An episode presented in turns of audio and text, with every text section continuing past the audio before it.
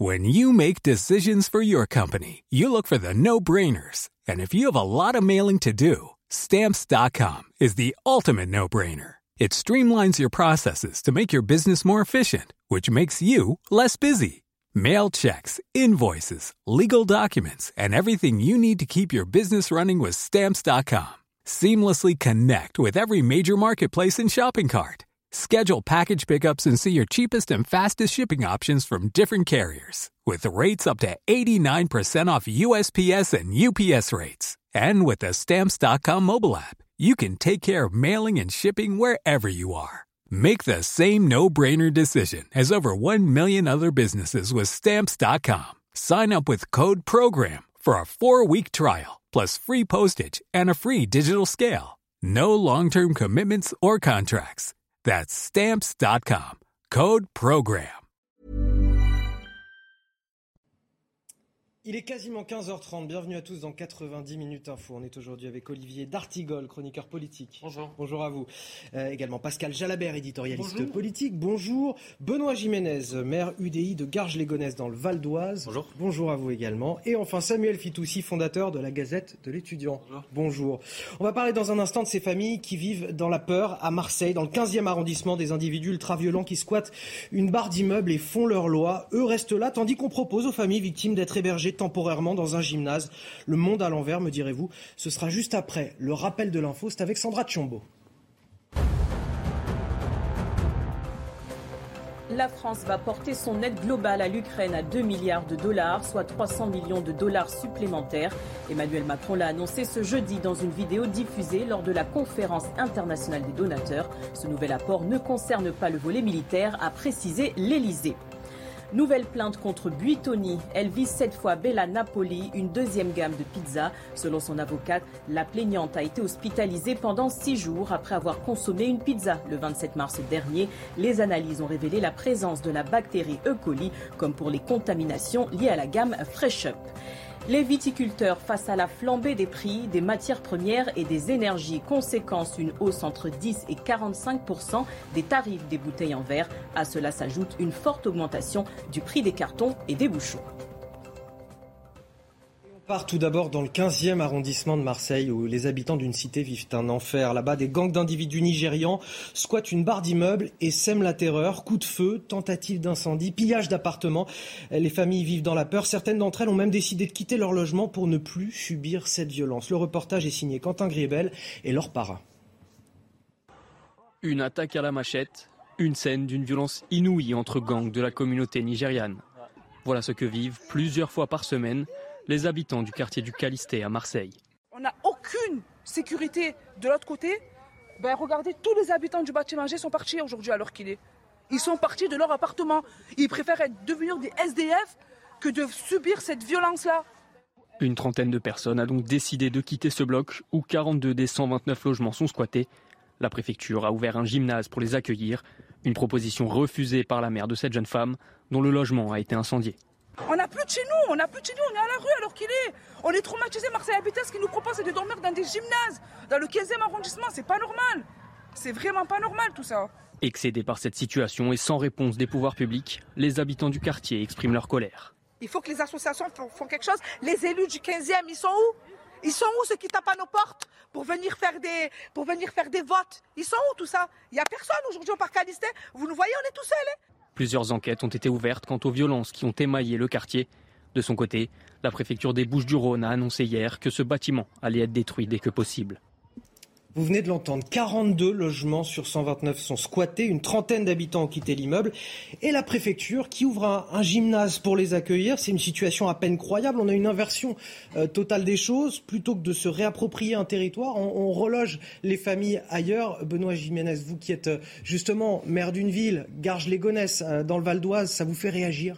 Oui, clairement, je crois que, comme vous le disiez tout à l'heure, on marche sur la tête, c'est le monde à l'envers. C'est-à-dire qu'au lieu de protéger les familles qui vivent sur, sur cette barre d'immeubles, finalement, on permet à ce que ces squatteurs puissent, puissent être présents et faire, et faire la loi, leur propre loi au sein de, ce quartier et de cette part du meuble. C'est juste un scandale. Je crois que tout le monde euh, tout le monde et euh, tous les pouvoirs publics et les forces de l'ordre devraient s'emparer euh, du sujet pour très précisément faire sortir immédiatement illico presto ces personnes, ces voyous, ces fauteurs de troubles, pour que les familles reviennent, reviennent finalement chez eux. C'est la moindre des choses. Il faut quand même dire aujourd'hui que dans notre pays, ces occupations illégales, elles sont même encouragées par la loi, parce que vous savez qu'il suffit de justifier d'une présence de 48 heures au sein d'un logement pour que la loi ensuite vous donne la permission finalement d'y rester, même si vous êtes en situation illégale dans, cette, euh, dans ce logement. Et ça, c'est quelque chose qui ne peut plus durer. La préfecture qui reloge des familles dans des, gymnases, c'est lunaire. Oui, il y a euh, tous les ingrédients, tout le cocktail euh, explosif dans ce reportage-là. Ça rappelle aussi que ce sont les gens les plus modestes, les habitants des quartiers populaires, qui sont les principales victimes de l'insécurité, de ces gangs, de ces bandes. Il y a des réponses, Monsieur le maire le dit, euh, d'urgence en termes de police et de justice. Et puis, il y a tout à reconsidérer. C'est aussi en partie l'échec d'une certaine conception de la politique de la ville, euh, des politiques en rue, je ne développe pas, euh, où il faut vraiment maintenant mettre le paquet sur le retour de services publics, sur l'aide à des associations, sur l'aide aux familles, notamment les familles monoparentales, sur le retour de moyens réels euh, qui ont disparu malgré le fait qu'il y a eu des opérations ripollinage, des opérations urbaines, mais sans que l'humain soit véritablement au cœur de ces on ne va pas récupérer ces territoires? Parce qu'effectivement, vous, parlez euh, d'aide à, ces familles, etc. Là, on a des, squatteurs à, qui on laisse finalement champ libre. on, dit, on dit plutôt aux autres partez. tout simplement parce que c'est logique euh, de gangs criminels, parfois trafic d'armes, de drogue, ont pris, se sont installés pour prendre la place d'un désert aussi, en termes de services publics, en termes de politique sociale, en termes de politique, oui, publique sur tout ce qu'on devrait faire. Attention, là, c'est euh, l'éclairage d'un échec. Mais dans des, dans des villes, quand l'ensemble des acteurs, éducation, justice, police, euh, mission locale, élus locaux, euh, l'ensemble des acteurs se sont mis autour de table, je pense à ce qu'a fait Mme Michel Picard à Vénissieux, par exemple, on obtient des résultats.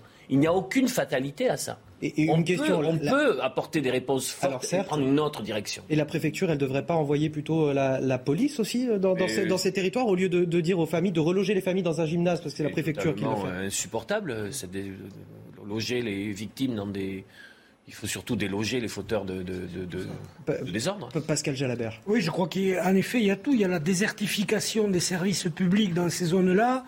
Et il n'y a pas que la nature qui a horreur du vide. La ville aussi a horreur du vide. Donc, fatalement, ceux qui ont besoin euh, de faire des trafics, qui ont envie de s'approprier des, territoires et de l'espace public, parce que, on, le sait très bien, alors à Marseille, c'est sans doute encore plus flagrant, mais il y a des espaces publics entiers qui aujourd'hui sont occupés par des gens qui font des trafics. Donc, et quand je dis désertification des services publics, c'est l'ensemble. Ça commence en effet par la police, ça commence par la justice qui doit faire exécuter euh, les peines quand euh, des fauteurs de troubles sont arrêtés. Ça commence aussi, là on a affaire à un immeuble qui doit être détruit. Eh entre le moment où on décide qu'il doit être détruit et le moment où on le fait, il peut s'écouler des années, c'est pas normal. Et puis ça commence aussi par l'expulsion des squatteurs. La loi est très mal faite là-dessus. Il faut en effet pouvoir intervenir plus vite et donner, une fois que la peine est prononcée, euh, ou, plutôt la directive d'expulsion, hein, pardon, euh, administrative ou judiciaire, eh bien faire exécuter tout de suite. Donc là, c'est tous les dysfonctionnements qui aboutissent à la création de zones de non-droit, avec évidemment en toile de fond l'école, euh, la santé euh, et, et, l'aide à ces familles. C'est l'illustration de ce qu'on appelle aujourd'hui ces territoires perdus de, la République. C'est l'illustration. Alors, il y a les territoires ruraux en souffrance pour d'autres raisons, mais il y a aussi euh, des déserts médicaux qui sont des territoires urbains. Et on, en parlait tout de suite tout à l'heure avec M. Gimnès, beaucoup de, familles monoparentales, et eh bien quand la maman elle doit se lever à 5h30 pour partir au boulot, qui est souvent situé à trois quarts d'heure, qu'elle a plusieurs petits boulots dans la journée, eh bien, elle n'a pas le bah, temps de regarder ce qui se passe dans son quartier. Je vais, vous expliquer ce qu'elle voit dans son quartier, puisque je vais vous donner la parole hein. tout de suite, Samuel Fitoussi. Mais justement, par rapport à ce que ben vous dites, une, femme, une mère de famille qui va se lever très tôt le matin pour partir travailler, regardez ce qu'elle voit depuis 2018. Écoutez le, le témoignage de cette habitante. Elle raconte l'ultra-violence au quotidien. En 2018, on a été envahi Il y a une famille qui était, euh, qui était aussi euh, envahie, la famille Chaïb, qui était envahie au bâtiment H. Ils n'en pouvaient plus. C'était des propriétaires qui ont été relogés au bâtiment D, tout ça. Parce que justement, ils se battaient à coups de machette, des trucs de fou. Il y en a, ils perdaient des bras et tout. C'est, mais vraiment des scènes d'horreur. Quand ils se battent, ça fait vraiment peur. Ils ont, ils, ont vécu la guerre, donc ils ont peur de rien, en fait. Elle nous dit ça depuis 2018, ouais. Samuel aussi. Moi, moi, je suis d'accord avec tout ce qui vient de dire, d'être dit sur le plateau. Comment ne pas l'être mais je pense que quand même, on passe à côté de la question politique de fond qui est majeure ici, qui est celle que fait l'État de, Non, de l'immigration illégale. Que fait l'État sur le sujet? Parce que, en l'occurrence, on parle de gangs de Nigérians euh, qui sévissent à Marseille depuis des années, c'est pas récent, qui se battent entre eux, qui ne parlent pas français, ils sont anglophones, euh, qui vivent d'un réseau de proxénétisme avec des femmes nigérianes importées euh, du, du Nigeria. Et en l'occurrence, c'est tant, tant qu'on ne traitera pas la cause de ce problème qui est l'immigration illégale, c'est pas c'est superficiel les solutions dont vous parlez, même si évidemment je suis d'accord, l'État doit, doit protéger les, les, les, les ceux, qui, ceux qui appartiennent les appartements et pas les squatteurs, etc. Il y a, une composante migratoire, dans, effectivement. Mais il y, a, il y, a, une composante migratoire et politiquement, le sujet est tabou. On, on bon, regardez sur le plateau, on n'en on on en parle même pas. Euh, et il y a quand même un consensus sur l'immigration en France de Macron à Mélenchon qui est qu'il ne faut pas en parler et surtout ne rien faire, laisser les, ne pas les. Le sentiment qu'on n'en a pas parlé sur les derniers mois. On, on, entre, le, débat, le, débat, public a failli être totalement euh, euh, kidnappé mais j'ai dit un consensus. Là, dit un, mais la question du pouvoir d'achat est arrivée. Un consensus, un consensus de Macron à Mélenchon. J'ai pas dit le, le reste. dit qu'on n'avait pas parlé. Non, j'ai dit. Bah, ces, ces candidats-là n'en ont pas parlé. Le reste du spectre politique, effectivement, on parle, mais ces candidats-là n'en ont pas parlé. Et Macron, et Macron n'a rien sur ce sujet dans son programme. On en revient à l'exécution des peines. Il y a sans doute des gens expulsables. Euh, S'ils sont clandestins, ils sont expulsables. Donc ils n'ont plus rien à faire sur le territoire. La difficulté, c'est que faute de moyens, on ne parvient pas à les expulser. Il faut aussi le prendre en compte. Et c'est vrai que le, le Nigeria, qui est un pays en guerre, qui est un pays surpeuplé, euh, dans quelques années, ça deviendra le troisième pays le, plus peuplé au monde après la Chine et l'Inde. Et oui, en effet, il y a une forte immigration qui, au début, était essentiellement en Angleterre parce qu'ils sont anglophones et qui débarque en France avec, comme le disait la dame, des gens qui, qui ont vécu la guerre et la douleur.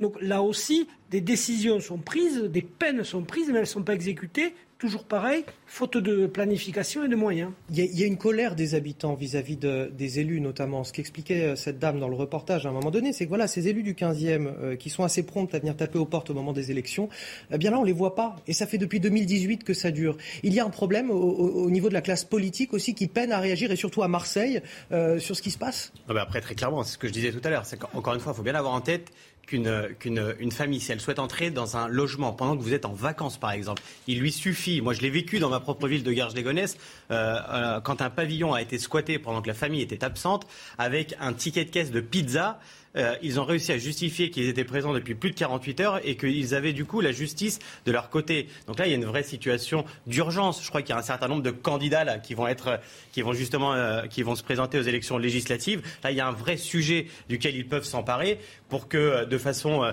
de façon très concrète, le législateur puisse dire que stop, c'est pas les, c'est pas les voyous, c'est pas les squatteurs qui doivent faire la loi dans notre pays et que, et qu'il faut reprendre les choses en main parce que là, il y a une situation d'urgence. Moi, quand cette dame s'exprime et que ces 30 personnes sont sorties quand même de chez eux pour être relogées ailleurs, c'est juste inadmissible. Personne ne peut accepter ça. là, il y a une situation d'urgence dont il faut s'occuper. Évidemment, il y, a les, il y, a les, sujets en amont et, et, et on les occulte pas. Et moi, je vous rejoins. On en a parlé très largement pendant l'échéance présidentielle. C'est pas du tout un sujet qui est à, occulter. Néanmoins, là, il y a une situation d'urgence. Ces 30 personnes qui ont, qui ont fait quitter le, leur foyer, c'est inadmissible. Il faut qu'elles reviennent chez eux et que c'est aux autres, justement, de, de partir. ne s'explique pas aussi, vous avez raison, c'est aussi des, des filières internationales dotées de grands moyens vous avez relié à la prostitution, vous avez raison.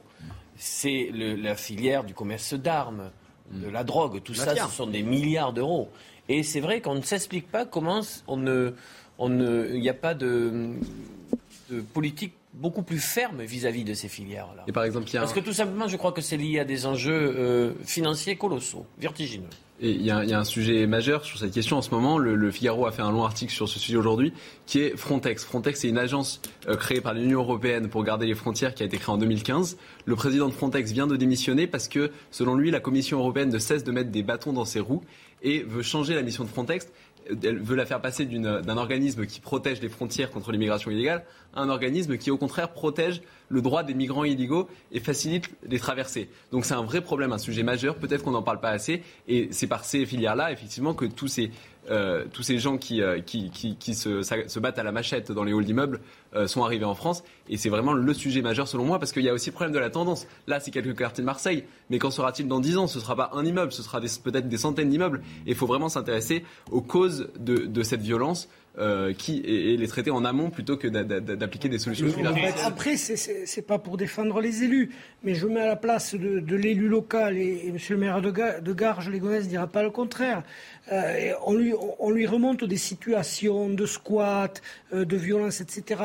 Il va voir le commissaire parce qu'il le connaît. Le commissaire lui dit euh, Monsieur le maire, je suis désolé, on m'appelle à 15 endroits à la fois, j'ai deux, deux équipes à mettre. Mais ça, les Français peuvent plus l'entendre. Et voilà, les Français peuvent plus l'entendre. Je veux dire, ça, ça, fonctionne, ça, c'est la réalité du quotidien. Donc, à un moment donné, il faut en effet mettre des gros moyens de renseignement pour, et de police au niveau pour démanteler ces filières, parce qu'en effet, ceux qui sont à la machette là, euh, ce sont des marionnettes que, manipulent des trafiquants de très haut vol et euh, qui manipulent des, sommes considérables. Donc, tant qu'on ne s'attaquera pas et à la tête et à la base et qu'on ne sera pas en mesure de répondre à la fois à ces personnes euh, qu'il faut reloger dans l'urgence et qu'il faut protéger et au démantèlement des filières, on n'y arrivera pas. Mais par exemple, vous dites les obligations de quitter le territoire ne sont pas effectuées. C'est ça le problème, il faut plus de moyens. Mais on peut aussi voir le problème différemment. Comme elles ne sont pas effectuées, peut-être il faudrait se mettre en situation d'avoir moins d'expulsables sur le territoire. Et par exemple, il y a peut-être des solutions de bon sens. Si vous expulsez deux personnes expulsables sur 10 et que vous en expulsez 8 sur 10, le nombre de candidats à venir, il va, il va baisser mécaniquement et tout seul. Bien sûr, mais, euh, mais, mais, sachant qu'on n'arrive pas à les expulser à la base, il faudra aussi, euh, pour le coup, on n'a pas eu Ce ça. Sera le mot de la fin. On n'a pas eu ça sur la campagne présidentielle, un débat de fond et dans la complexité aussi de ce débat sur euh, les sources, l'origine de tout ça, sur le désordre du monde, sur les logiques de guerre, sur les prédations économiques, qui font que ces désordres-là nourrissent aussi euh, euh, des pans entiers euh, de, migration, de mouvements. il y aura très certainement, on le sait, des migrations climatiques de très grande ampleur. Il va donc falloir réfléchir à un autre monde Effectivement, plutôt que d'essayer de répondre. Il faudra régler ces problématiques de long terme et à court terme aussi aider ces habitants qui vivent dans ces, dans ces bâtiments dans des conditions tout à fait déplorables. On va parler de politique dans un instant et, et notamment de ce qui se passe au Parti socialiste. Mais tout de suite, c'est l'heure du rappel de l'actualité avec Les Russes ne respectent pas leurs promesses de trêve sur le site d'Azovstal à Mariupol. Ce sont les propos ce jeudi du commandant du bataillon Azov qui défend la Syrie, une situation qui empêche l'évacuation des civils réfugiés. Le Kremlin avait pourtant affirmé que l'armée russe y respectait le cessez-le-feu annoncé la veille.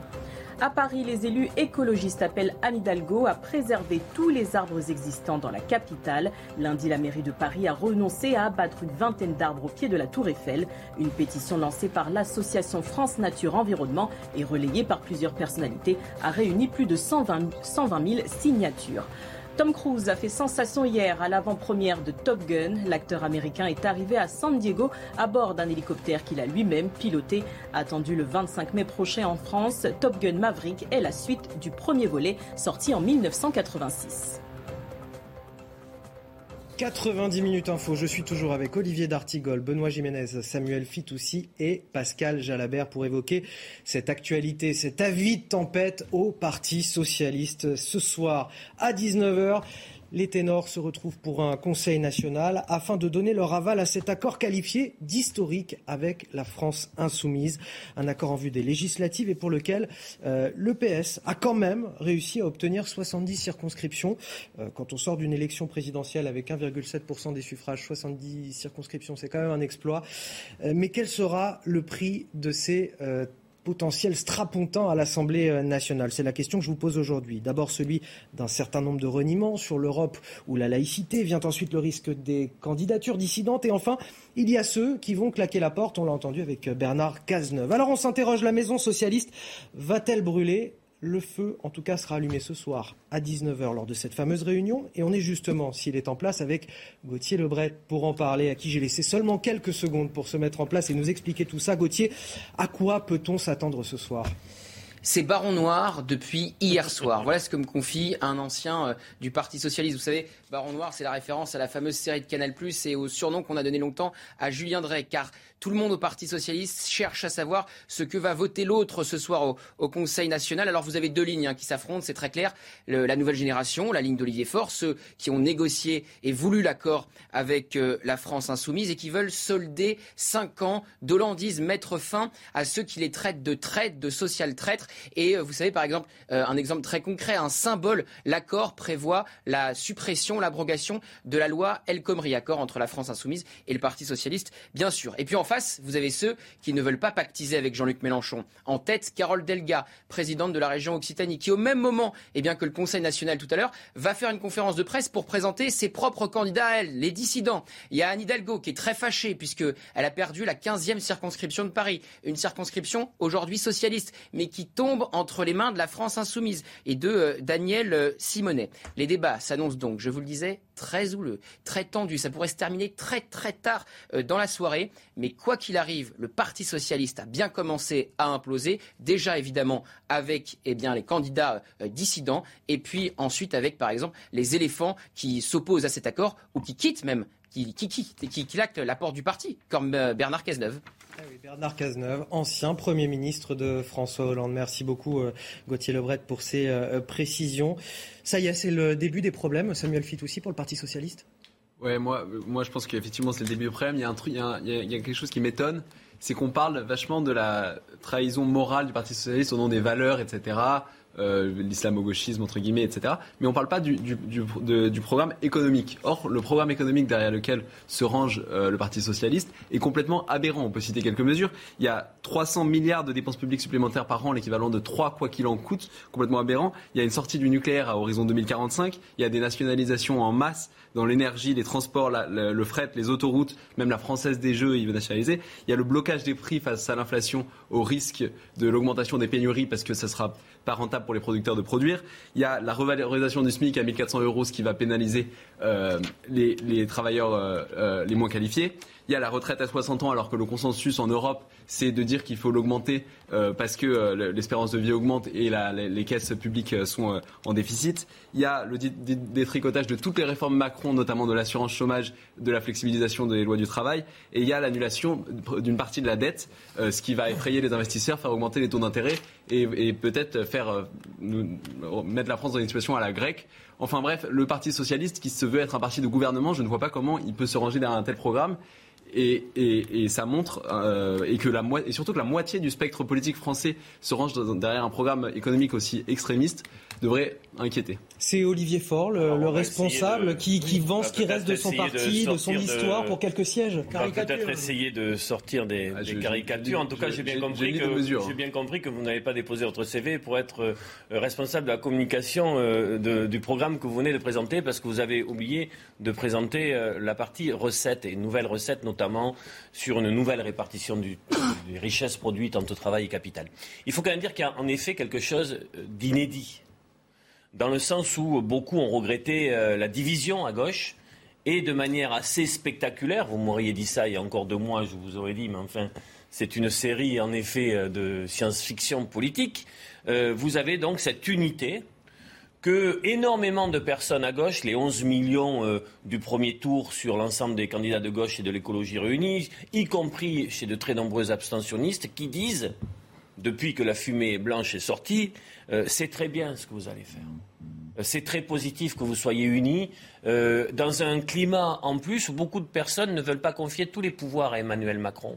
Le veulent le mettre en, cohabitation. vous êtes sur la ligne Martine quoi. Tout simplement parce que les gens ne veulent pas de la retraite à 65 ans. Et vous avez parlé des salaires. Nous sommes aujourd'hui dans un pays où énormément de personnes, et pas uniquement les classes populaires, y compris les classes moyennes, n'arrivent plus à vivre dignement avec une France de bas salaire.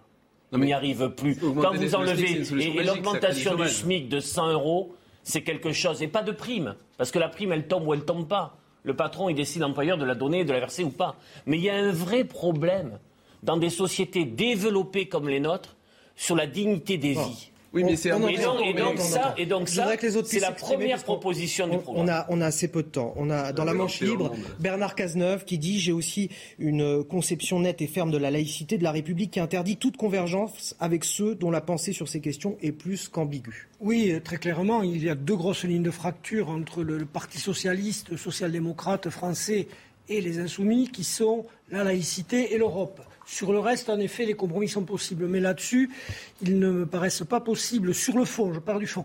Après, je crois qu'on va avoir un parti socialiste coupé en trois, c'est-à-dire les alliés euh, des insoumis, peu ou prou les anciens frondeurs et ceux qui veulent garder leur siège, les ralliés à Emmanuel Macron, ils sont déjà partis, euh, et puis au milieu, euh, des élus locaux bien implantés et quelques anciens éléphants un peu usés euh, qui, eux, vont faire le dos rond en attendant que Mélenchon vieillisse et que ça se passe et qui vont sans doute présenter des candidats dissidents un peu partout. Donc, moi, je crois qu'accord ou pas accord, euh, les 370 insoumis, je crois, c'est ça, il y a 370 candidats insoumis, eh bien, ils vont se retrouver face à eux avec une centaine de dissidents.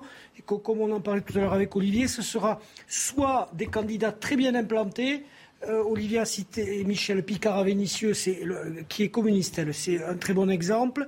Donc soit des candidats bien implantés, soit des candidats euh, qui seront désignés par des personnalités locales comme Carole Delga, Christophe Ramon dans le Tarn ou d'autres. Benoît Jiménez, puisqu'il nous reste quelques secondes, est-ce que c'est la fin du Parti socialiste bah, Je ne sais pas, en tout cas, si euh, ce que donnera le Conseil national euh, ce soir euh, du Parti socialiste. En tous les cas, moi, à titre personnel, et on peut pas me taxer d'être socialiste, je me réjouis pas quand même de ce qui, est en train de se passer, de ce parti, historique qui est en train aujourd'hui de plier finalement sous, les, conditions de Jean-Luc Mélenchon et finalement avec de plier aussi avec toutes les valeurs qui ont pu être évoquées et qui sont celles du Parti socialiste historiquement. Je pense notamment à l'Europe, je pense aussi au sujet économique.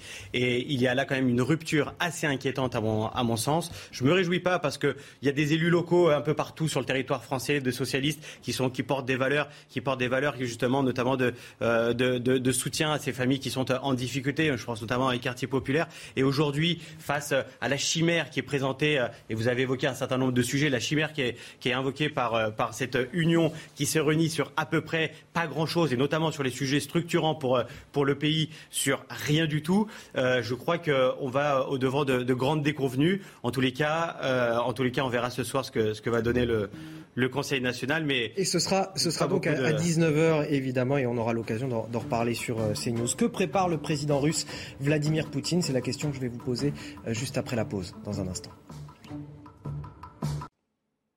90 minutes info, deuxième partie. Je suis toujours avec euh, Olivier D'Artigol, Pascal Jalabert, Benoît Jiménez et nous a rejoint Émeric Choprade, géopolitologue. Bonjour à vous. Bonjour. Vous êtes sur ce plateau parce qu'on va parler dans un instant de la situation en Ukraine et euh, des rapports entre les Occidentaux et la Russie. Mais tout de suite, l'essentiel de l'actualité et l'actualité très politique, c'est ce changement de nom pour la République en marche qui devient Renaissance. On vient de l'apprendre. Euh, le président de l'Assemblée nationale, Richard Ferrand, le président du parti Horizon, Édouard Philippe, ancien Premier ministre, le président du Modem François Bayrou et le délégué général de la République en marche Stanislas Guérini, réunis ce jeudi, ont également annoncé le lancement d'une confédération appelée Ensemble, qui aura pour but de regrouper les partis euh, alliés à la majorité d'Emmanuel Macron, Horizon et le Modem, qui en font donc partie de la politique, toujours avec ce rendez-vous ce soir à 19h. Le Conseil national du Parti socialiste doit décider s'il vote pour ou contre l'accord entre le Parti socialiste et les insoumis pour les élections législatives. Pour le premier secrétaire du Parti socialiste, Olivier Faure,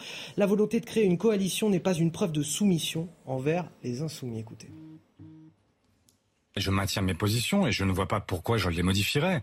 Si vous me demandez s'il y a une forme de soumission aux insoumis, la réponse est clairement non il y a un accord, la volonté de construire une coalition avec des divergences qui se maintiendront, et puis aussi des points de convergence qui sont tellement nombreux qu'il serait complètement fou de passer à côté et de considérer que parce que nous avons des désaccords, nous ne pouvons pas gouverner ensemble. Je pense exactement l'inverse.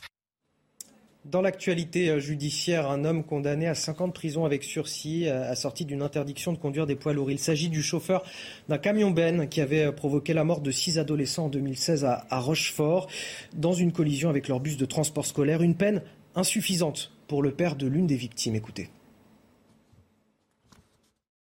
On s'attendait pas à ce que ce soit hyper euh, sévère. Euh, on en tout de suite à chaud, De toute façon, on pouvait être que dessus. De toute façon, par rapport à ce qui est déjà arrivé.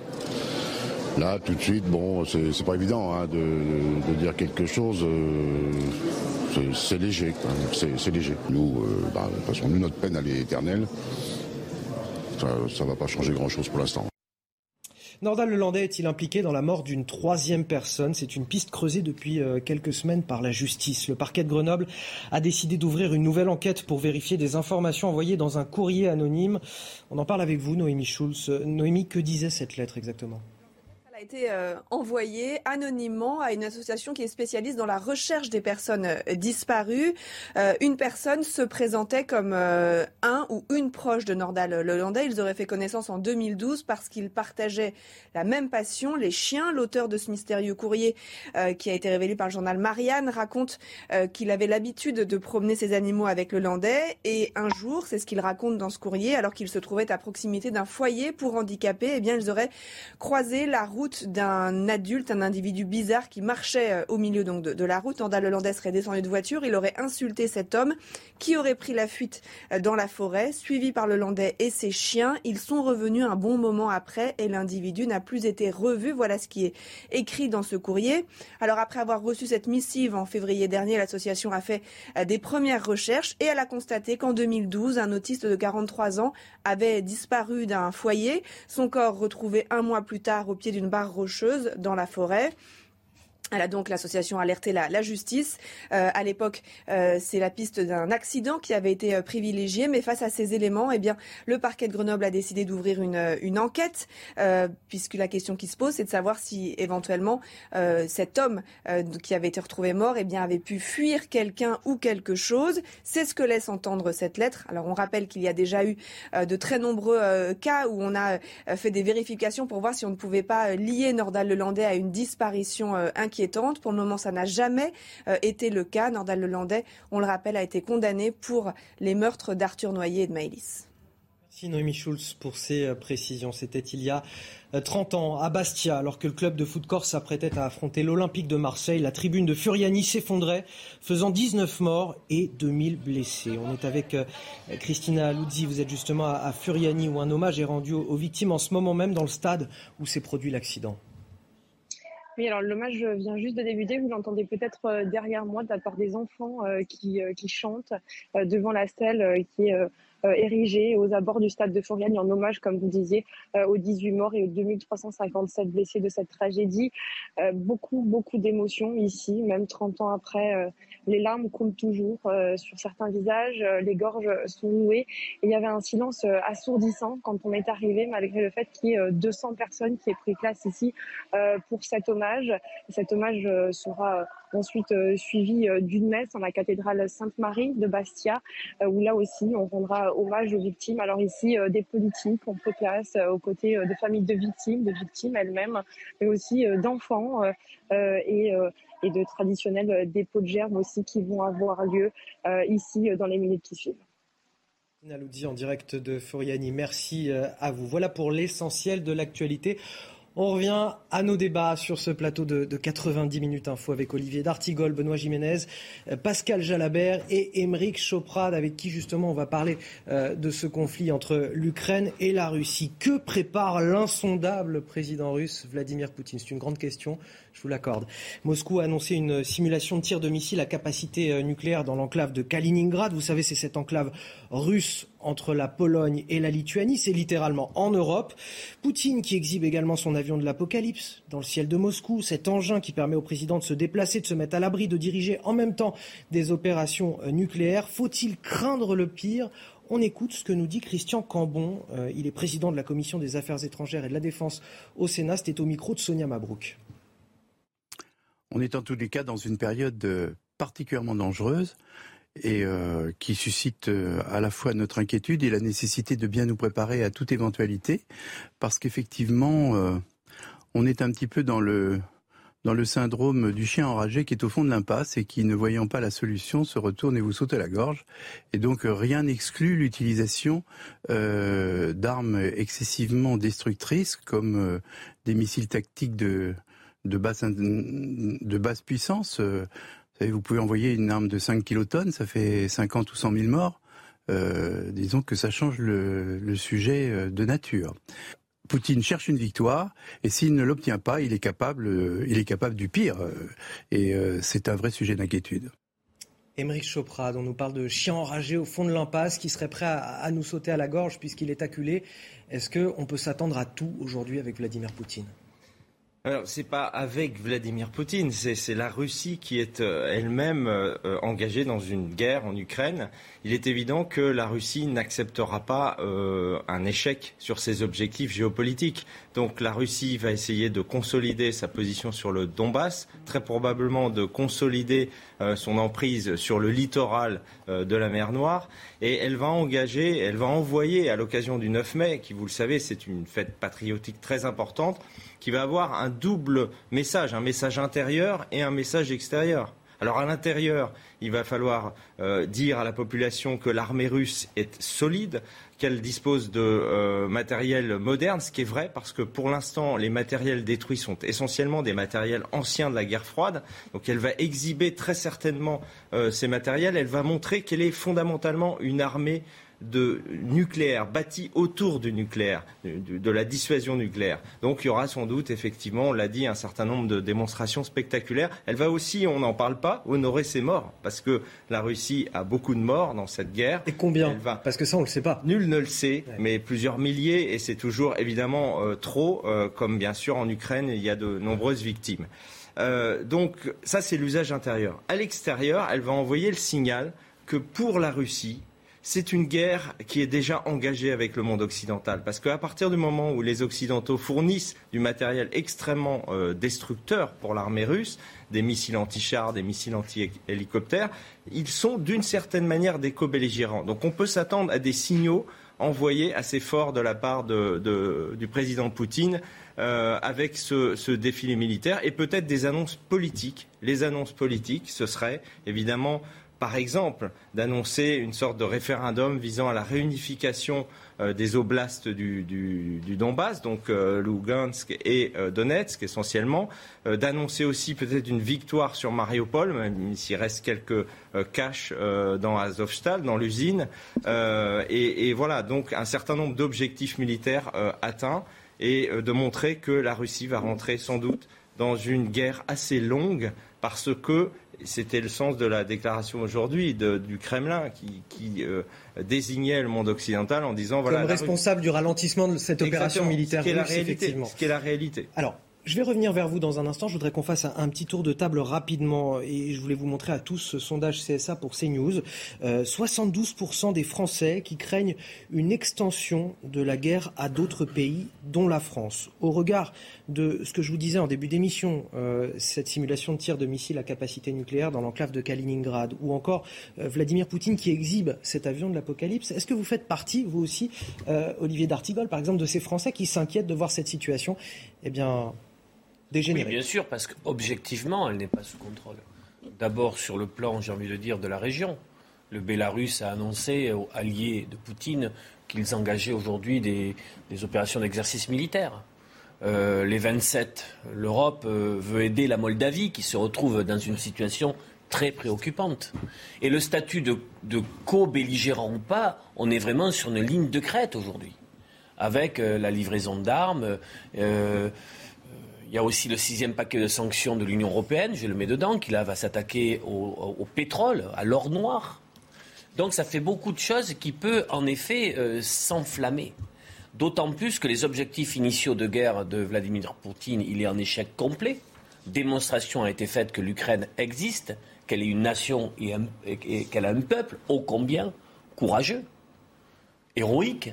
Euh, le président ukrainien euh, a acquis une stature internationale de, de, de, de, très forte dimension, alors que euh, le pouvoir russe, et en premier lieu Vladimir Poutine, se retrouve dans un isolement.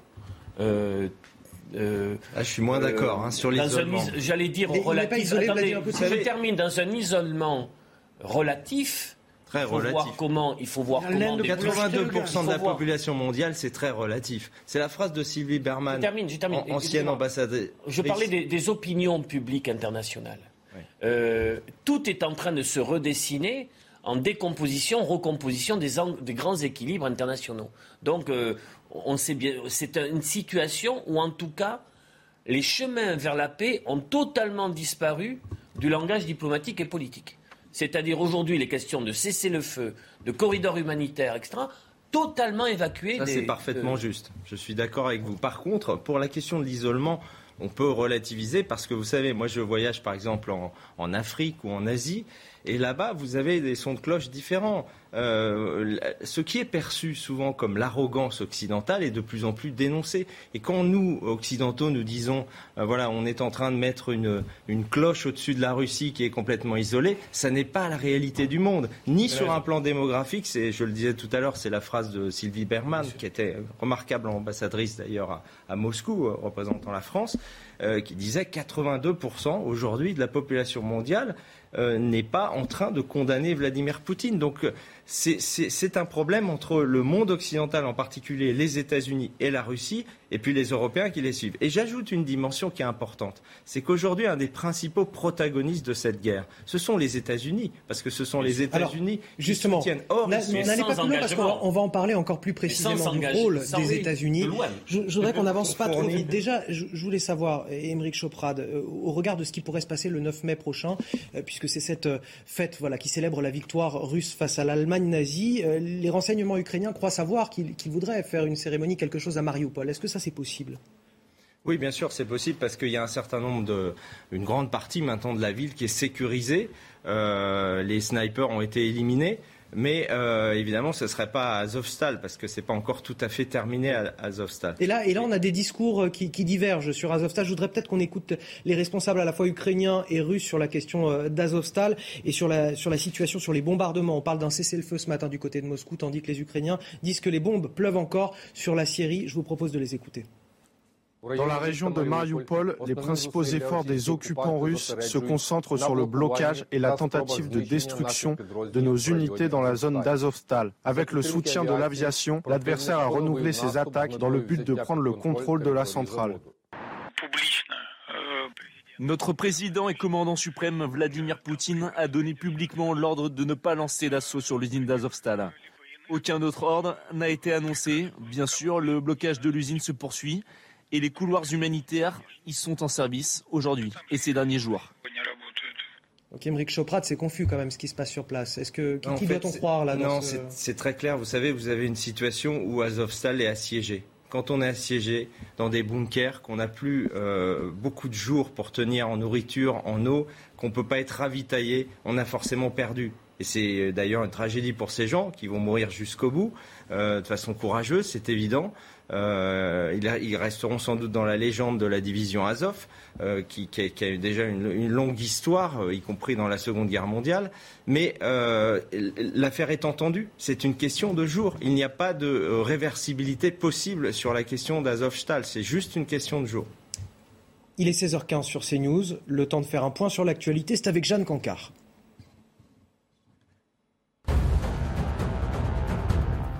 Emmanuel Macron rallonge l'aide financière de la France à l'Ukraine. Paris met sur la table 300 millions de dollars supplémentaires qui viennent s'ajouter aux 1,7 milliard de dollars déjà engagés pour soutenir le budget de l'État ukrainien. Il est de notre devoir collectif d'apporter une aide immédiate et un soutien économique massif à l'Ukraine, a déclaré tout à l'heure Emmanuel Macron. En Guyane, un pasteur a été tué par balle et son église incendiée. Les faits se sont déroulés mardi soir. Vers 22h, plusieurs individus ont tiré en direction de l'homme d'église d'une quarantaine d'années. Ses deux fils, venus sur place lui porter secours, ont aussi été touchés, mais leurs jours actuellement ne sont pas en danger.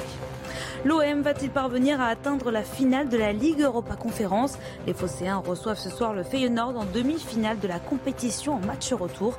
À l'aller, le club marseillais s'était incliné 3-2. Ils devront donc faire mieux ce soir pour tenter de disputer une nouvelle finale européenne.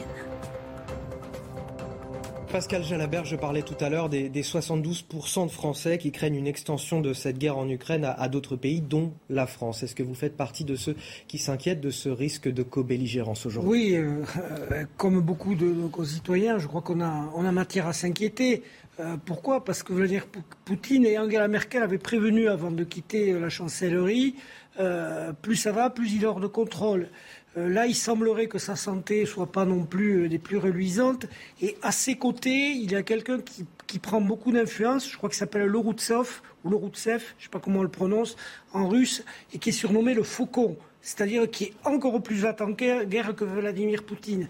Donc si au Kremlin, les faucons, comme on les appelle, prennent le dessus, il est clair qu'on va vers une escalade. Or, l'engagement des Occidentaux envers l'Ukraine va aussi crescendo, ce qui fait que si des deux côtés ça monte, ça monte, il y a un moment où ça va finir euh, par se toucher. Alors, est-ce qu'une victoire à Mariupol plus euh, bon, une demi-victoire dans le Donbass. Est-ce que ça peut calmer Poutine C'est ça que vous voulez peut dire calmer euh, Poutine et surtout l'état-major russe qui disent bon maintenant stop on arrête. Ça, personne ne le sait. Et est-ce que de l'autre côté, euh, on est en mesure de monter assez haut dans les sanctions et d'aller un peu peser sur la Chine et l'Inde pour qu'elles disent à Vladimir Poutine, bon là maintenant, ça suffit, tu recules. Donc voilà, ça fait deux grandes inconnues et tant qu'on n'aura pas les réponses, c'est difficile, on peut s'inquiéter. Avant de venir vers vous, euh, Benoît Jiménez, je voudrais qu'on parle avec euh, Harold Iman, notre journaliste spécialiste des questions internationales. Les événements peuvent-ils déraper? On entend par exemple le ministre de la Défense euh, russe, Harold, qui pointe du doigt les livraisons des armes de l'OTAN. Harold Iman, il prévient même que les convois de l'OTAN en Ukraine seraient des cibles légitimes pour la Russie. Alors les, messages se multiplient de partout. Là, il s'agit du ministre de la Défense, Sergei Shoigu, qui a dit que puisque l'OTAN livrait des armes, eh bien, ces armes étaient désormais des euh, cibles. On ne sait pas très bien si euh, c'était des cibles euh, déjà de l'autre côté de la frontière ukrainienne ou seulement quand ils entrent en Ukraine. Et on sait que déjà, ces livraisons ont été ciblées.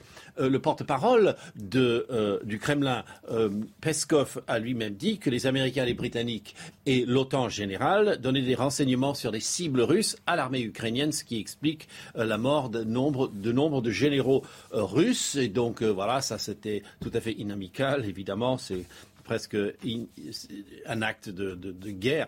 Euh, il y a aussi eu hier des tests de simulation de tir nucléaire en Russie, on a-t-on appris.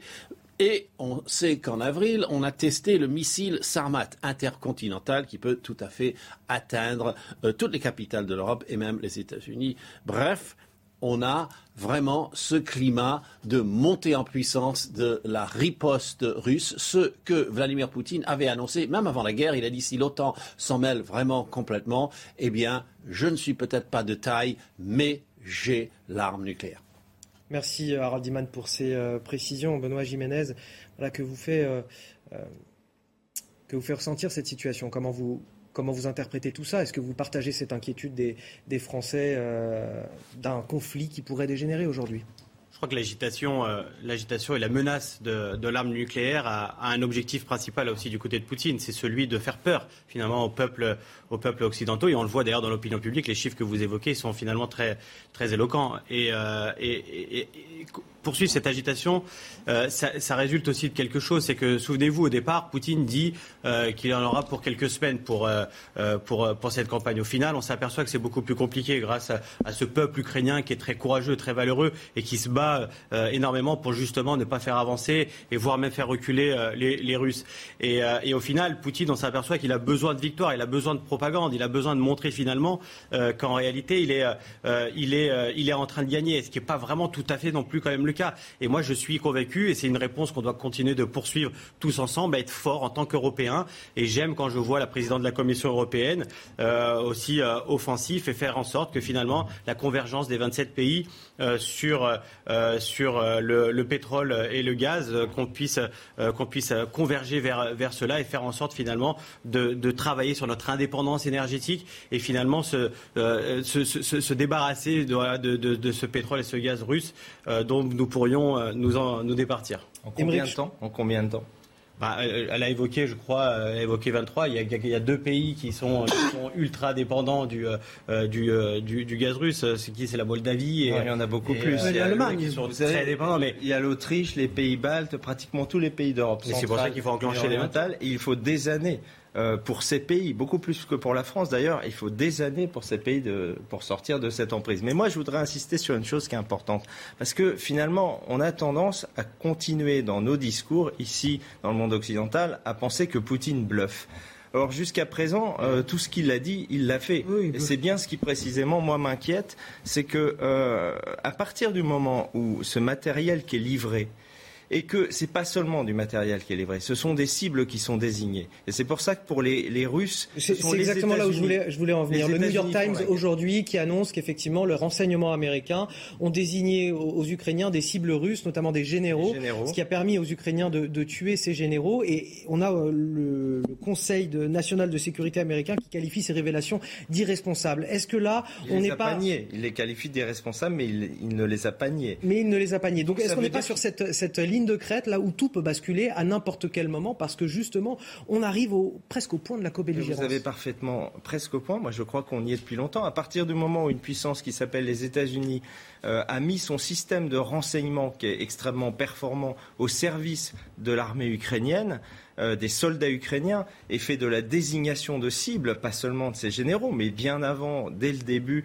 de, de, de, des colonnes de chars, etc., ça veut dire que les États-Unis font la guerre sur le sol ukrainien. Et c'est ça que les Russes disent. Donc les Russes disent on ne va pas euh, laisser les États-Unis nous mettre en échec, donc nous passerons à l'étape suivante. Et malheureusement, il est donc parfaitement réaliste d'imaginer qu'on passe à une frappe nucléaire tactique, alors euh, à proximité d'un pays OTAN, euh, en débordement d'un pays OTAN, sur des, des, convois d'acheminement de matériel, c'est possible. Et, l'étape d'après, c'est quoi? Dans notre doctrine nucléaire, nous Français, on n'a pas euh, le nucléaire tactique, on n'a pas cette doctrine d'emploi intermédiaire. C'est immédiatement le passage euh, à l'apocalypse, c'est-à-dire euh, la guerre nucléaire euh, stratégique. Bon. Mais dans, dans le cadre de l'OTAN, j'imagine qu'on a cette capacité, c'est-à-dire pas nous directement, mais nos alliés de l'OTAN. Non, mais les, les, Anglais, par exemple, sont soumis au système de la double clé avec les Américains, c'est-à-dire que c'est une réponse concertée euh, Royaume-Uni, États-Unis.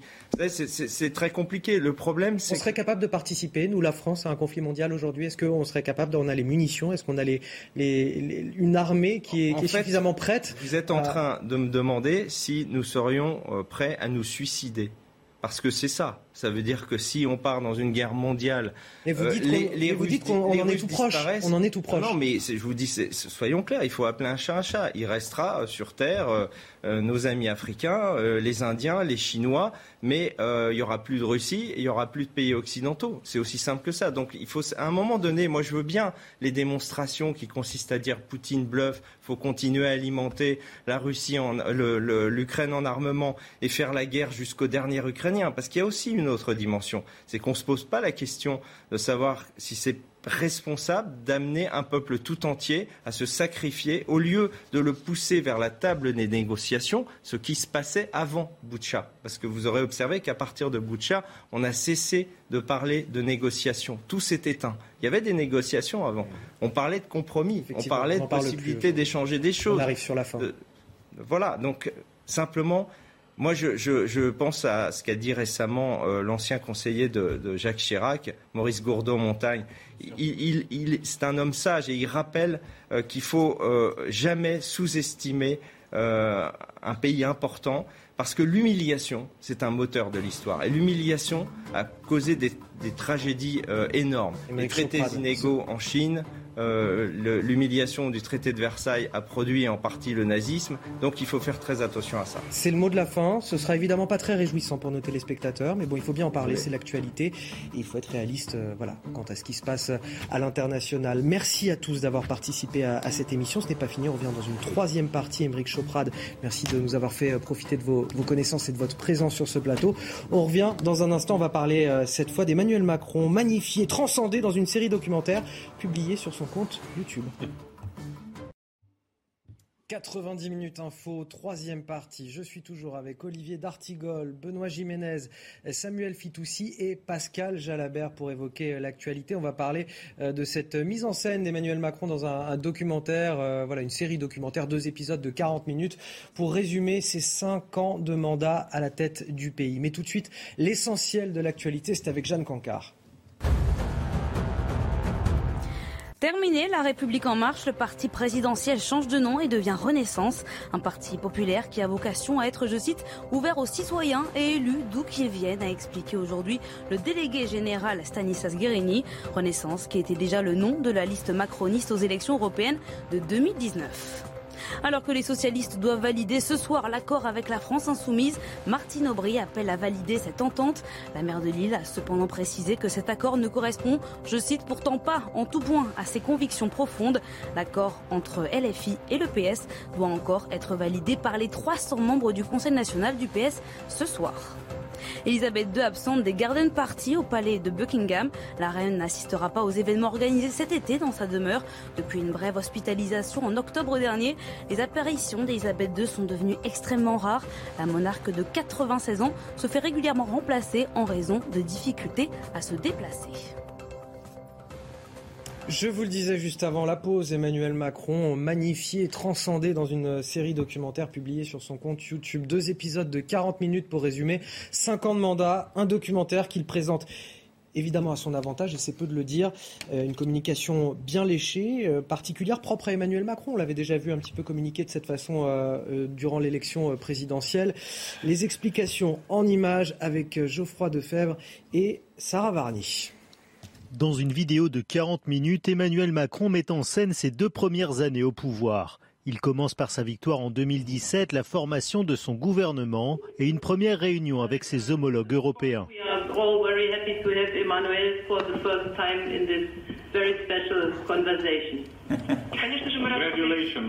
Sur tous les fronts, le président se met en avant dans les moments marquants de son quinquennat. Réforme de l'assurance chômage, dédoublement des classes de CP et CE1, congrès des maires, la Coupe du Monde 2018 où le One Planet Summit est son célèbre. Make our planet great again. Le président se présente aussi dans des moments plus dramatiques comme l'ouragan Irma, la prise d'otage de Trèbes et l'hommage à Arnaud Beltrame, ou encore l'attentat de Strasbourg en 2018. Une longue séquence montre la perception du président sur le début de la crise des Gilets jaunes, on le voit visiter l'Arc de Triomphe dégradé, interagir avec les forces de l'ordre et condamner les violences. La réponse de l'opposition est plutôt directe. Mais Macron n'aurait pas dû être président de la République, il aurait dû être euh, acteur, euh, il aurait dû être le principal personnage d'une série Netflix. C'est comme ça qu'il se voit, c'est comme ça qu'il se rêve. Quand moi je me suis représenté à mes élections municipales, j'ai fait mon bilan avant. Réalisé par le service vidéo de l'Elysée, un second épisode est prévu prochainement. Il aurait dû être acteur, nous dit euh, Julien Audou, le personnage principal de sa série euh, Netflix. Alors c'est vrai qu'on a vu un président ukrainien, euh, enfin un acteur ukrainien devenir président. Est-ce qu'on pourrait avoir un président devenir acteur pour Emmanuel Macron, par exemple? Euh, je sais pas, mais moi. En tout cas, la mise en scène est là. Hein, sur la, le... la mise en scène est là. Et, mais je trouve ça intéressant qu'il revienne sur son premier mandat parce que justement, moi, ce qui m'intrigue là dans, son, dans ses projets pour le second mandat, c'est l'absence de continuité entre la politique menée pendant son premier mandat et proposée pendant la campagne de 2017 et celle qu'il propose désormais. On se rappelle en 2017, il voulait supprimer, par exemple, 120 000 fonctionnaires. Aujourd'hui, il, a, il en a supprimé aucun et il propose d'en embaucher des nouveaux. Il voulait euh, être, euh, augmenter la compétitivité des entreprises françaises. Aujourd'hui, il parle plutôt un vocabulaire euh, plutôt antilibéral. Il veut, par exemple, euh, obliger les entreprises à verser des dividendes euh, aux salariés quand elles en versent aux actionnaires. Il veut plafonner le salaire des grands patrons. Et sur toute une série de mesures, je trouve que le Macron de 2017 est assez opposé idéologiquement au Macron de 2017 le, de 2022. 2022, opposé à celui de, de 2017. 2017. Il a nommé un Premier ministre, euh, Édouard Philippe, libéral de centre-droit. Maintenant, il propose à la chef des socialistes au, au, à l'Assemblée nationale. C'est assez étonnant et justement, je, je, je trouve qu'on devrait plus s'interroger sur l'absence de continuité entre les deux quinquennats. Et vous êtes d'accord avec cette analyse, l'absence de continuité Est-ce que quoi, la le gauche macronisme est, est-il le nom Jean-Luc Mélenchon est passé par là entre temps. De quoi le macronisme est-il le nom C'est une capacité à l'adaptation permanente. Ce qui me semble euh, particulier, c'est que on n'est pas dans un climat de liesse hein, après son élection. Euh, ce n'est pas la- le même climat euh, qu'en 2017. Il a d'ailleurs pris quelques gages et engagements. Le prochain quinquennat ne sera pas euh, sera différent au premier, disant qu'il voulait changer de méthode. Là, je sens qu'il y a de nouveau une petite crise d'ubris, une petite tentation jupitérienne. Justement Alors, j'ai parce bien qu'il n'y a pas de liesse, c'est parce qu'il n'y a j'ai pas de bien liesse. compris que le Macron 1 allait jusqu'au 13 mai, limite constitutionnelle. Euh, Peut-être qu'il veut donc là euh, profiter euh, des, derniers, euh, euh, des dernières paillettes avec ces deux fois 40 minutes. Je trouve, moi, que ça correspond absolument pas à la période et au climat actuel. Et, Il y a une erreur de communication. Justement, cette forme de communication, on l'a vu pendant l'élection présidentielle où il nous a euh, voilà, abreuvé de, de quelques épisodes pour préparer sa réélection. Euh, ça, ça reste une forme de communication novatrice. Et justement, vous disiez tout à l'heure, il n'y a pas eu de liesse après son élection. Effectivement, on ne sent pas un pays galvanisé par l'élection d'un nouveau président, parce que déjà d'une part il n'est pas nouveau, mais qu'en plus effectivement on sent bien que le pays est très, est, très fracturé. Est-ce que vous pensez que justement c'est pour ça qu'il adopte cette forme de communication qui est une forme de glorification quelque part de, je trouve qu'elle est contre Je trouve qu'elle elle, est à côté de la plaque qu'on attendrait davantage de la gravité et davantage une vision. Parce qu'au final, il est réélu, mais bien malin qui peut dire sur quelle vision, sur quel projet. Avant le premier tour, il y a la retraite à 65 ans, le RSA conditionné. C'est les deux seules choses qui passent la rampe. Sur le second, on a le, sentiment qu'il euh, est presque devenu un candidat euh, de l'écologie politique ou alors euh, quasiment avec des accents de, gauche. Dans, je ce pense sujet, que tout ça va mal se terminer. Euh, Benoît Jiménez, dans ce sujet, on vient d'entendre Ludovic Toro, maire UDI de, de, Coubron, dire Moi, quand je me suis présenté, représenté à la mairie de ma ville, eh ben, j'ai présenté mon bilan avant l'élection. Et là, franchement, il n'a pas tort. C'est quand même assez surprenant que là, il nous fasse le bilan de son quinquennat juste après l'élection. C'est, euh, je crois, ce que fait n'importe quel élu avant de se présenter à une élection. Effectivement, le bilan euh, est d'abord présenté, effectivement, avant l'élection et non pas après. C'est vrai que je rejoins ce qui a été dit sur la maladresse. On ne comprend pas très bien quel est l'objectif cette, de, cette, de ces vidéos. Alors que, oui, c'est vrai en plus qu'après cette élection présidentielle, il n'y a effectivement pas eu de liesse. Euh, et même au-delà de ça, on s'aperçoit aussi qu'il y a trois blocs dans notre pays qui non seulement ne s'entendent plus vraiment, voire même se haïssent un peu, les métropoles, les banlieues et les campagnes.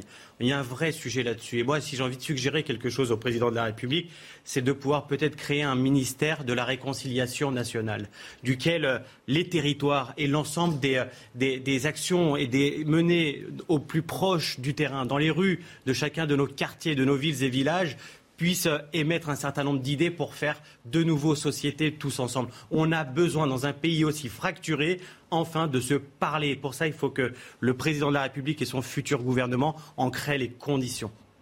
Pascal Jalabert. Oui, alors euh, je suis d'accord les trois blocs, euh, ville, banlieue et territoires ruraux, mais euh, malheureusement ces trois blocs se superposent avec deux autres blocs qui sont un bloc générationnel, c'est-à-dire personnes âgées, actifs et jeunes qui n'ont pas du tout le même centre d'intérêt ni le même vote, et avec un autre vote qui est un vote de classe, c'est-à-dire ben, on a les personnes aisées et riches qui ont voté Macron, les personnes en difficulté qui ont voté Le Pen et les classes moyennes qui ont plutôt voté Mélenchon. Donc on a à la fois un vote de classe, de génération et de territoire.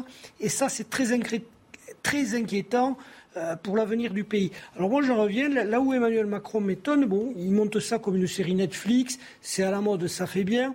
Il a fait venir Carlito et McFly à l'Élysée pour parler aux jeunes, mais ceux qui votent pour lui, ce sont précisément les personnes âgées qui ne sont pas sensibles à ce genre de communication et ceux qui avaient déjà voté pour lui en, 2017 et qui sont toujours là et qui n'ont pas besoin d'aller chercher. Les jeunes ont voté soit à gauche, soit Marine Le Pen. oui, c'est ça, c'est ça. les jeunes n'ont pas voté pour lui majoritairement il y en a qui ont voté pour lui, hein, mais la majorité non, et euh, les classes populaires qui regardent quand même euh, ces séries non plus. Donc du coup, euh, il est un peu à, il est en opération séduction quelque part aussi. Il, essaie de faire opération séduction, mais voilà. Surtout, je crois que là, il essaie de montrer ben, qu'il est un président qui a tenu pendant les tempêtes, parce que c'est quand même un quinquennat de tempête.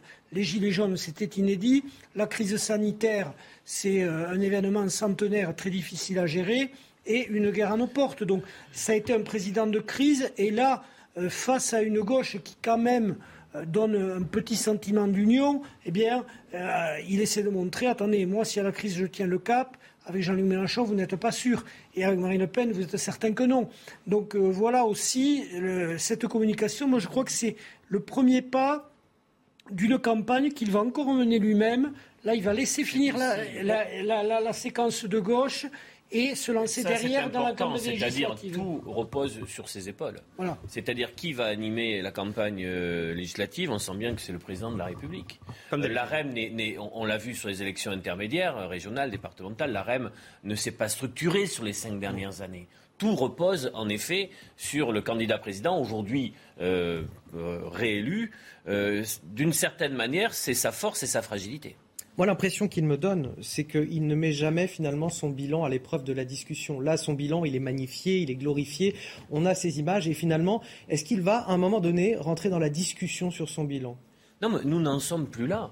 C'est-à-dire que je suis d'accord avec les fractures françaises, avec les questions euh, euh, très lourdes, euh, très inflammables et, vertigineuses pour un très grand nombre d'entre elles. Alors si ce n'est pas pour la réconcilier, pour réconcilier, je suis d'accord avec vous, l'ensemble du pays, mais ça va donc lui demander d'avoir un, quinquennat d'abord totalement différent au premier. Sinon, les fractures vont, vont, vont s'aggraver. Mais il a été élu sur des conditions, je n'y reviens pas, ce serait trop long, mais sans qu'on y voit clair sur euh, la suite. Il nous reste 20 secondes seulement. Euh, voilà, Emmanuel Macron ne connaît pas encore son projet. Ouais, moi cette vidéo, ce qu'elle me, ce qu'elle m'inspire, c'est que j'ai l'impression qu'il essaye Emmanuel Macron de séduire par sa personnalité plutôt que par les idées. Et il fait ça depuis cinq ans. Et du, ce qui, le résultat, c'est qu'il y a un vote pour Macron qui est un vote très sociologique. Euh, l'électorat d'Emmanuel Macron, c'est le moins politisé, je trouve, ou en tout cas le moins idéologisé. Il y a beaucoup un vote de, classe et, pourquoi pas. Mais je trouve que ça pose un vrai, problème démocratique. On ne sait pas si Macron c'est euh, l'ami de Sarkozy ou celui qui veut nommer Valérie Rabault Premier ministre.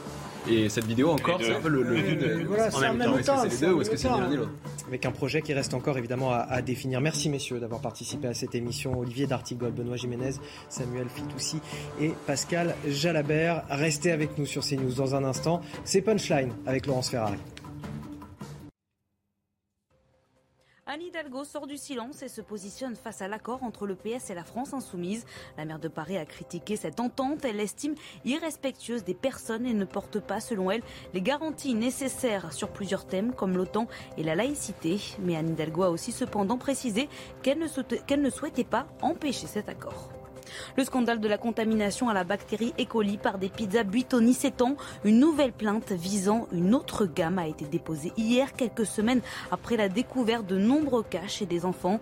Une mère de famille de Perpignan, âgée de 34 ans, est tombée malade après avoir consommé une pizza de la gamme Bella Napoli, selon son avocat.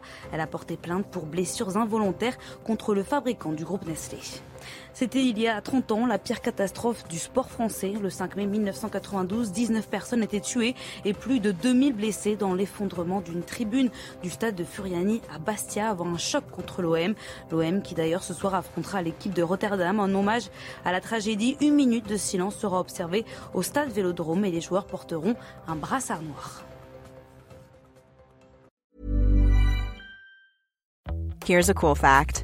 A crocodile can't stick out its tongue. Another cool fact you can get short term health insurance for a month or just under a year in some states. United Healthcare short term insurance plans are designed for people who are between jobs, coming off their parents' plan, or turning a side hustle into a full time gig. Underwritten by Golden Rule Insurance Company, they offer flexible, budget friendly coverage with access to a nationwide network of doctors and hospitals. Get more cool facts about United Healthcare short term plans at uh1.com.